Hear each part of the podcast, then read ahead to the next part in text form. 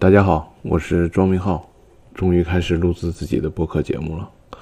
在正式录制之前，先录一个开场，跟认识我跟不认识我的人介绍一下我是谁，以及为什么要做这样一档播客节目。我是庄明浩，零九年大学毕业，加入盛大，做早期的战略投资。在一一年的时候，加入经纬创投，做移动互联网的早期投资。然后在一四一五年移动互联网早期基本结束的时候，开始专注看文娱跟内容这个方向。然后在一五年十一月的时候，离开当时的经纬，跟王思聪一起做了电竞直播平台熊猫直播，一直做到大概一九年三月的时候离开。我在一九年六月份的时候又回到了经纬，算是二进宫。然后在二一年六月离开，在那两年看过一段时间的。出海直播电商，还有二一年兴起的元宇宙，然后在二一年离开了经纬，加入现在的公司，啊，这是一家经纬投资的社交公司，然后我在公司内负责战略跟投资，啊，公司的业务也是我比较熟悉的社交、游戏、电竞跟直播这些，所以我身上的标签可能包括风险投资、VC，啊，to C 互联网、移动互联网、社交、游戏。内容、文娱这些，然后第二个问题是为什么要做这个播客？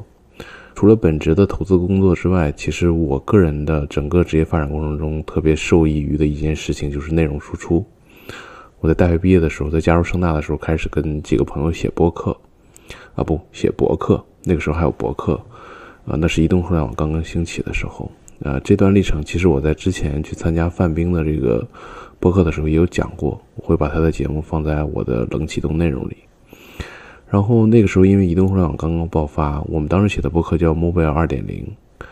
嗯，写移动互联网早期的公司、人跟行业的发展。然后在后来公众号出现的时候，有一段时间，我跟我的邻居曾航，就是现在军武磁面的 CEO，写过一段时间的公众号。我们当时还是写移动互联网，当时的公众号的名称叫移动观察。再后来开始写知乎啊，其实直到今天，我依然还在写知乎啊。至于为什么持续的会坚持写知乎，我在前一阵子参加三五环刘飞老师的博客录制的时候也有聊，我也会把他那期节目放在我的冷启动里面。然后到今天，其实我期间在一七到一八年的时候，还在三十六课上写过一个付费专栏，当然是跟几个同行业的，比如说当时的孙志超、岳天。呃，曲凯，我们当时都在写付费专栏。然后在二零年还是一一年的时候，其实也尝试过视频的输出，但是效果不是特别理想。因为我一直是一个非全职的内容创作者，所以在视频化的尝试上不是特别理想。然后最近两年，因为串台很多的播客节目，比如说早年的泡腾 VC，啊，叛乱的乱翻书，头中的吐槽大会。可可立涛的消费圈内人，飞哥的三五环，范冰的呃 AI 增长黑客，以及史岩老师的不开玩笑，还有汉阳的晚点聊等等等等，特别的多。听播客也特别的多，所以经常有人会问我为什么不做一档自己的播客节目。在今年看到一些身边的朋友的经验和执行的情况的这个基础上，比如可可跟立涛的，比如说老范的他们的播客的状态，包括曲凯的四十二章经，我觉得其实可以自己尝试一下。也可能这个方式比较适合闲云野鹤的我，所以一直想着可以试一试。那么一直想呢，但是迟迟没有动手。没有动手原因就是可能缺一个引爆点嘛。这个引爆点最近来了，就是我找到了第一期内容，我想录的这个内容。那这个其来龙去脉是这样的：什么时候开始准备的呢？其实就是在七月还是八月录刘飞老师的三五环的那期博客之后，我们当时聊了很多忆往昔的内容。当时就有些感慨，然后我马上又录了一期投中的吐槽大会，啊，那期的主题是投资人是否要懂业务，我会放在我的这个冷启动内容里面。最后这个我们聊的时候聊的话题聊到最后，这个话题聊反了，就变成了创始人是否要了解投资人。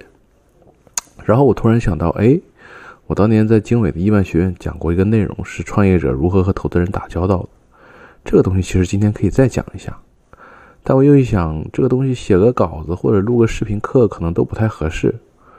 那是不是索性录一期播客好了？至此，我有了想录一期自己的播客的想法。那第三件事情是，为什么我们会起一个叫“屠龙之术”的名字？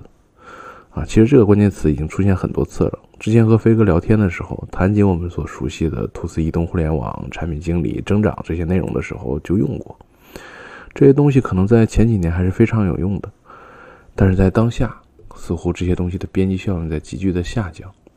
还有前几天，曲凯的四十二章经更新了一期播客，他和音域的 CEO Albert 的对谈。Albert 最早创业做移动互联网领域最卷的相机这个品类，当时经纬还投了他们。后来他们被早期的字节收购，他进入字节开始负责内涵段，经历了这些字节这家公司在抖音前的最快的增长，然后出来创业，连续做了六六键盘跟音域两个小爆款。所以那期播客的内容就涉及了比如内容平台、产品需求、爆发式增长、字节等等话题。作为经历过那个时代的人来说，这期内容确实听得很爽。然后在那期播客的评论区有一条评论再次击中了我。这个评论的作者是 PT，也是我的好朋友。PT 是国内知名的 cos 社区半次元的创始人，他的公司后来其实也被字节收购了，所以 PT 特别能够共情 Alp 的所有的表述。然后他写就了一句评论：“这是一期免费的屠龙术。”是啊。我们所熟悉的这些种种，似乎都成为了屠龙之术。甚至我这么多年一直所熟悉的美元 VC 这套体系，也在今年开始成为某种意义上的上个时代的叙事方式。再次回想到前面我说的，我第一期要录的播客内容：创业者和投资人的关系。冷漠点看，似乎未来是不是还有那么繁荣的一级市场，已经是一个未知数了。下一个问题，我为什么会放了一个小标题叫“好为人师”？我除了是一个愿意写东西的人之外，我还喜欢做 PPT，是那种喜欢，是那种能够进入所谓心流状态的喜欢。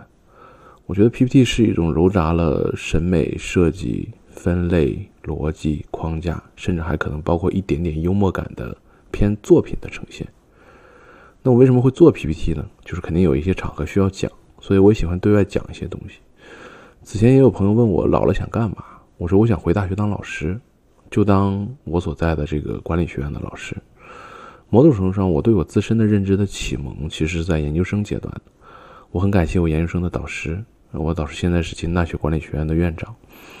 啊，此前他并不是古典意义上的学术背景出身，他年轻的时候从政，意气风发，然后到郁郁不得志经商，经商做得也很好，最后回到大学教书。所以我希望成为他那样状态的一个人。虽然可能现在不太合适，但我觉得未来某个时间点，我可能会走他的路径。然后最后的最后，说说我对这档播客的想法，主要是内容设计跟更新频率上。在做之前，我买了科科的关于小播客的小包童，在内容设计这个板块，他给了一个建议是：有什么话题是你能滔滔不绝的聊四到五个小时的？我想了想，自己其实还有很多的啊，就是那些屠龙之术了。TMT 投资啊，分析师啊，风险投资行业啊，然后我所熟悉的游戏、电竞、社交，最近两年大家谈到比较多的人民币投资、国资的钱为什么不能拿？对赌、回购、老赖，包括可能更熟的直播打赏，我觉得都算，这些都会聊到。还有，因为日常我也会参与一些朋友的直播或者串台的节目，啊，这些内容也会更新进来。暂时想的这么多吧。然后我会先把之前参与的几期近期的串台的节目放在我的博客下面，啊，不太熟悉的我的朋友可以听一听。真正意义上的第一讲我会现在去录，